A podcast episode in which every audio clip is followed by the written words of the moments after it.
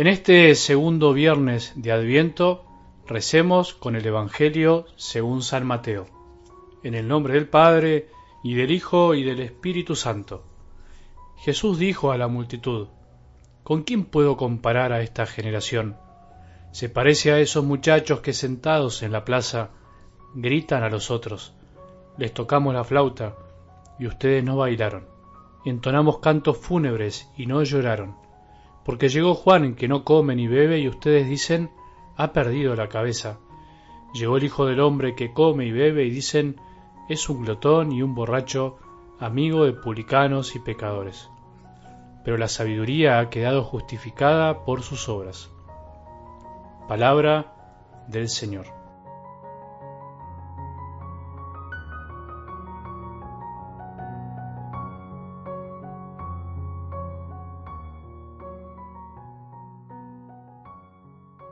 Empezar este viernes buscando escuchar con más corazón la palabra de Dios, por decirlo de alguna manera, es lo mejor que podemos hacer. Incluso te aconsejo que a veces escuches el audio de la lectura del Evangelio, que lo apagues o lo frenes, reces por tu cuenta y después escuches el comentario. Es bueno, es necesario que vos te preguntes primero qué dice el texto de hoy, a qué se refiere concretamente, sin mi interpretación propia que puedo sacar el limpio para mí. Después de hacer ese trabajo, puedes preguntarte qué me dice, qué me dice a mí hoy concretamente y finalmente qué le digo a Dios, qué le digo a mi Padre, a Jesús, al Espíritu Santo, a María. Eso es rezar, buscar escuchar primero de un modo más profundo, más comprometedor. Esto es algo que no tenemos que olvidar para que al escuchar la palabra de Dios no termine siendo un decir qué lindo lo que dijo el Padre hoy o tal persona, pero al final no escuchamos qué nos dijo Jesús a cada uno, más allá de lo que comenta cualquier sacerdote. Las palabras nuestras pasan, las de Jesús jamás. Difícilmente recuerdes las palabras de los sacerdotes, por ahí te habrá quedado alguna buena frase, por ahí, alguna homilía que te llegó al corazón, pero lo que sí nunca se olvida es la palabra de Dios, que cala en lo más profundo del corazón, eso permanece para siempre. Cada día me convenzo más que las palabras de nosotros los sacerdotes van y vienen y poco se recuerda de lo que podamos decir.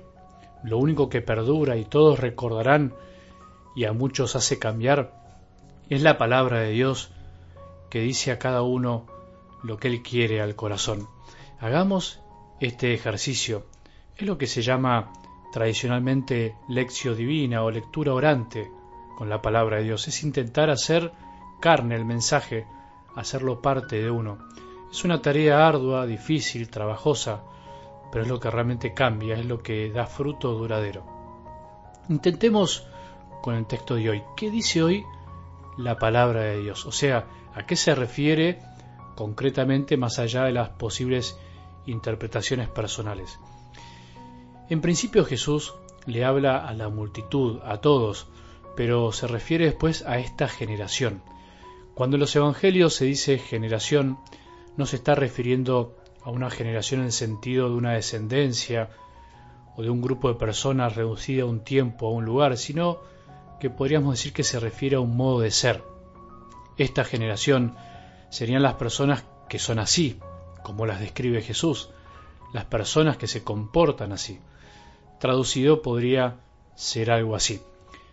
¿Con quién puedo comparar a las personas que se comportan así, que no se conforman con nada, las personas que cuando hay que bailar no bailan, o cuando hay que llorar no lloran? Por eso esa expresión de Jesús no se reduce solo a las personas de esa época, sino a todos los que obran de ese modo. En síntesis, esa generación podemos ser nosotros, que supone dos ejemplos extremos, los que se los invita a bailar y no bailan, y los que tienen que llorar y no lloran, para contrastar finalmente con lo que dijeron de Juan el Bautista, que estaba loco por ser austero, y lo que decían del mismo que era un glotón y amigo de los pecadores. En definitiva, el maestro los critica por no conformarse con nada, ni con una forma ni con la otra, no saben encontrar los signos de Dios ya sea en Juan el Bautista y tampoco en Jesús. Dicho de modo sencillo y sintético, eso dice el texto.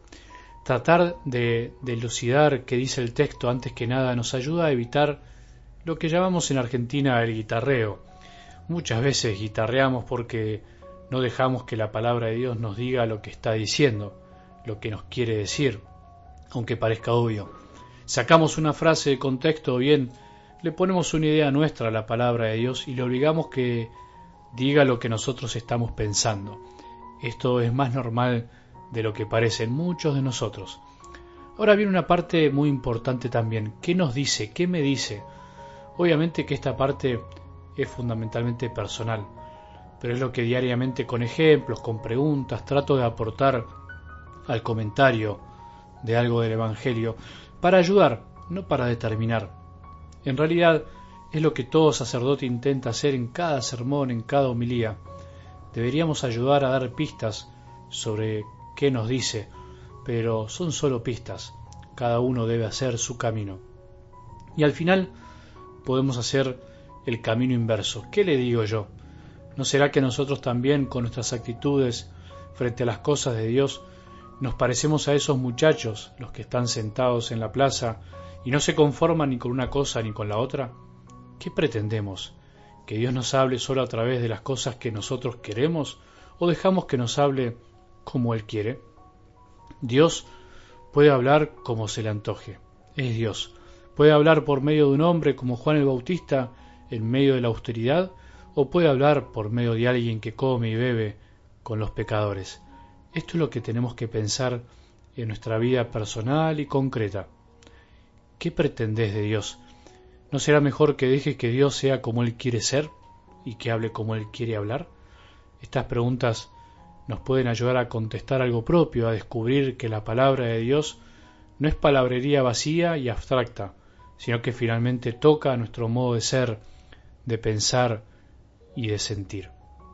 ¿Qué le dirías hoy a tu padre? ¿Qué sale de tu corazón? ¿Qué te gustaría decirle? Que tengamos un buen día y que la bendición de Dios, que es Padre misericordioso, Hijo y Espíritu Santo, descienda sobre nuestros corazones y permanezca para siempre.